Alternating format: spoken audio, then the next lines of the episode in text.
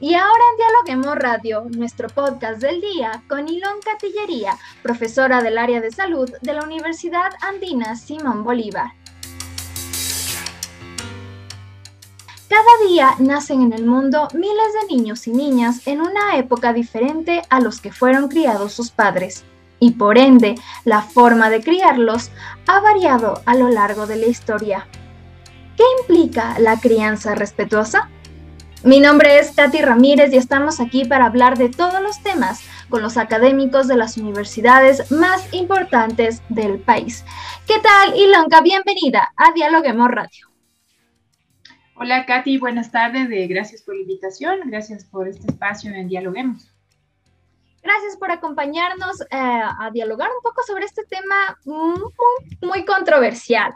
Y por ahí quiero iniciar. ¿Cuál es el concepto de una crianza respetuosa en la, en la actualidad? Bueno, creo que, eh, digamos, los temas de crianza eh, son, digamos, claves para eh, varias cosas, para pensar la niñez, la juventud, la futuro, incluso para formar adultos diferentes, ¿no? Estos últimos tiempos se habla de crianza respetuosa, pensando sobre todo en las necesidades, en, un espacio más de diálogo con los hijos para formarlos eh, en otra cultura distinta quizás a la que nosotros nos formamos, obviamente sin criticar a las generaciones anteriores.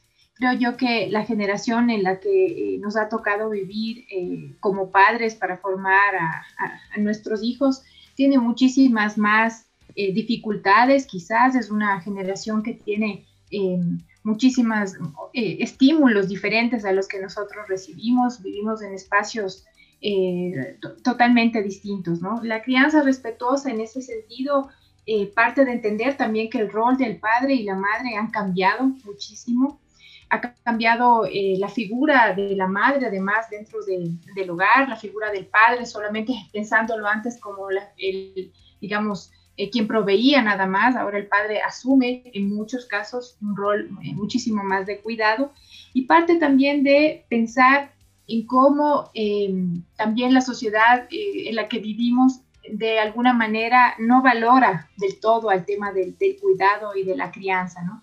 Y en ese sentido la crianza respetuosa es también una crianza consciente, donde la idea es tejer una relación con los hijos, donde no tengamos como padre, no tengamos, eh, digamos, esa presunción de construir hijos perfectos, ¿no? Eh, también hablamos de un tiempo de crianza que siempre está en permanente formación como padres, como hijos, y pensar también que eh, en esta generación, que ahora se llama, digamos, un poco peyorativamente quizás como una, una sociedad de cristal o como una nueva generación de cristal, se piensa también en que eh, todas estas cosas como el amor incondicional, la empatía, la igualdad, el respeto, no son cosas del pasado, ¿sí? Digamos, más bien esto es eh, entrar a valorarlos nuevamente y construirnos como una sociedad mucho más respetuosa. Y otro elemento es también pensar que la crianza es, es clave también para deconstruir una sociedad, una cultura eh, machista eh, pensemos también que la familia ha sido una de las instituciones que ha legitimado los estereotipos por años. Y en ese sentido también eh, la, crianza respetuosa parte de entender unos hijos eh, totalmente abiertos a, mirar a los otros, a entrar en diálogo con los otros, pero también a mirar, a construir hijos que sean eh, que no tengan tolerancia al, digamos que no, toleren el abuso, el maltrato, el grito, el miedo como formas de, crianza, ¿no? Eh, y para terminar esta parte, decir también que eh, yo no soy una experta en temas de crianza, soy una mamá en formación como todas y un poco también entendiendo lo que uno sabe, lo poco que conoce de crianza es lo que ve, lo que escucha, lo que se forma y también parte de las necesidades de los propios hijos, ¿no? Perfecto. Ahora dentro de eh, este concepto los límites se entienden como una forma de cuidado y no de represión. Pero ¿cómo educar a los niños sin perder la autoridad como padre? Sí, yo, yo creo que mm, de alguna manera en, generaciones anteriores con sistemas de crianza anteriores, digamos, además en otra estructura distinta a la que vivimos, en una sociedad totalmente distinta a la que vivimos. el grito, el castigo formaban parte de la crianza, ¿no? Era como una forma de plantarse como adulto frente a los niños, frente a los adolescentes, eh, y obviamente una mirada totalmente adultocéntrica de, la crianza. Yo creo que este, digamos, esta nueva mirada sobre cómo criar, cómo entender a los hijos, parte de, de, de plantearse en una condición de, iguales, de alguna manera, eh, para escuchar, ¿no? Es, es mucho más de, escucha eh, y de entender, entender un poco a, a, los, a los hijos, ¿no?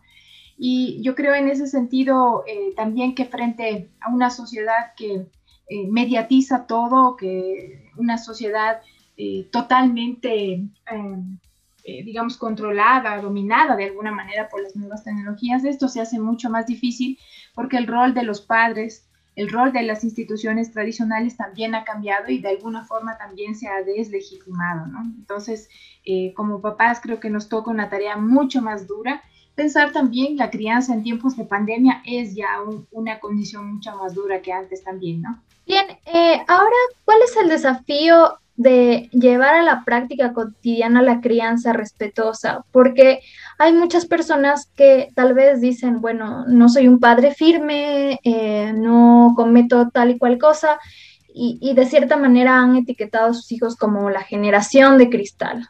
¿A qué se denomina generación de cristal y cuáles son estos desafíos a los que se enfrentan los padres actualmente?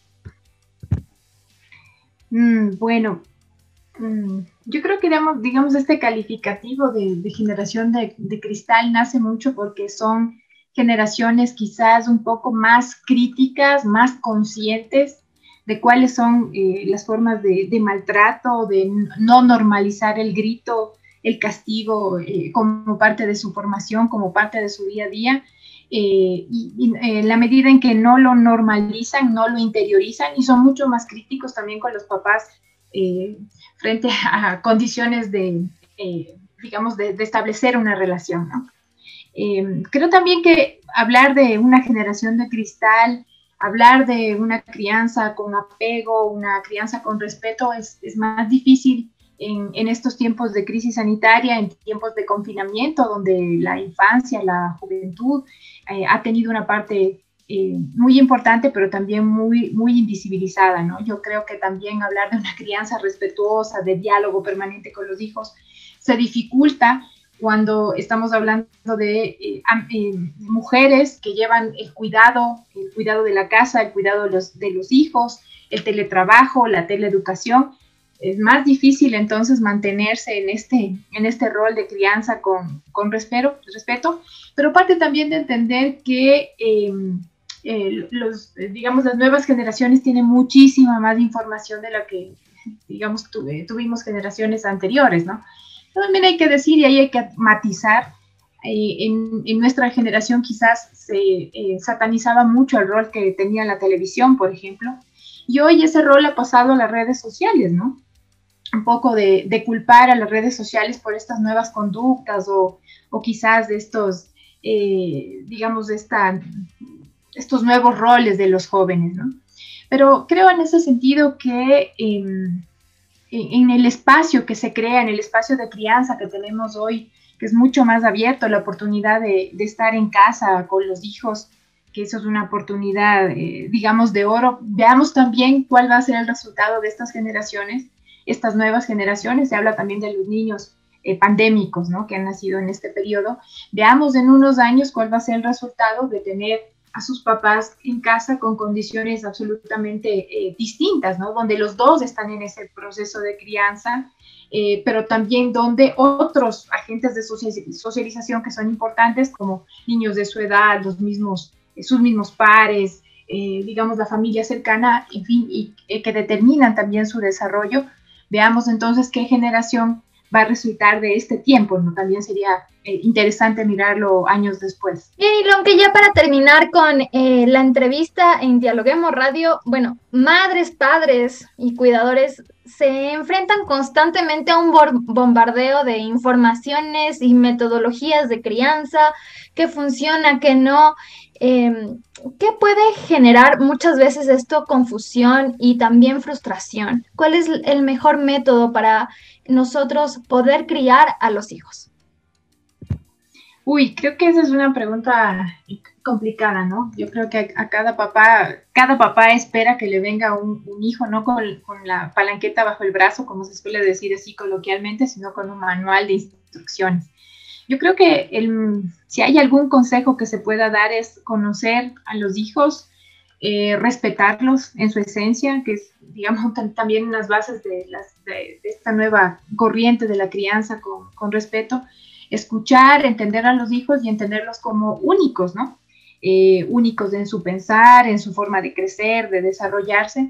Y también pensar que como padres, eh, yo creo que hay como mucha exigencia de, mirarnos como padres perfectos. Eh, también se habla de paternidades y maternidades imperfectas. Y yo creo que tenemos una, siempre se nos habla esta deuda social de cómo criamos, qué hijos entregamos a la sociedad, pero yo creo que también la sociedad tiene una deuda enorme eh, con, la maternidad, con la crianza, con los espacios de apego y con los, con los hijos. Eh, pensando también en que hay muchas cosas que hay que deconstruir a través eh, de los cuidados de la maternidad y son espacios absolutamente infravalorados por el capitalismo, ¿no? La sociedad capitalista no valora en toda su dimensión ni, ni la maternidad, ni los cuidados, ni la infancia pero luego exige, eh, digamos, personas, agentes exitosos, ¿no? Entonces, creo que es un llamado también a pensarnos en, en que hay paternidades y maternidades que son imperfectas, pero que están en espacios de crianza respetuosos, dialogantes y sobre todo en espacios de permanente escucha con, con los hijos. Buenísimo, Ilonka, muchísimas gracias por esas recomendaciones y por ampliar un poco más el tema de la crianza y los niños. Gracias amigos por acompañarnos en este espacio. Recuerden que estamos en todas nuestras redes sociales como arroba dialoguemosinfo y también en nuestra página web como www.dialoguemos.es.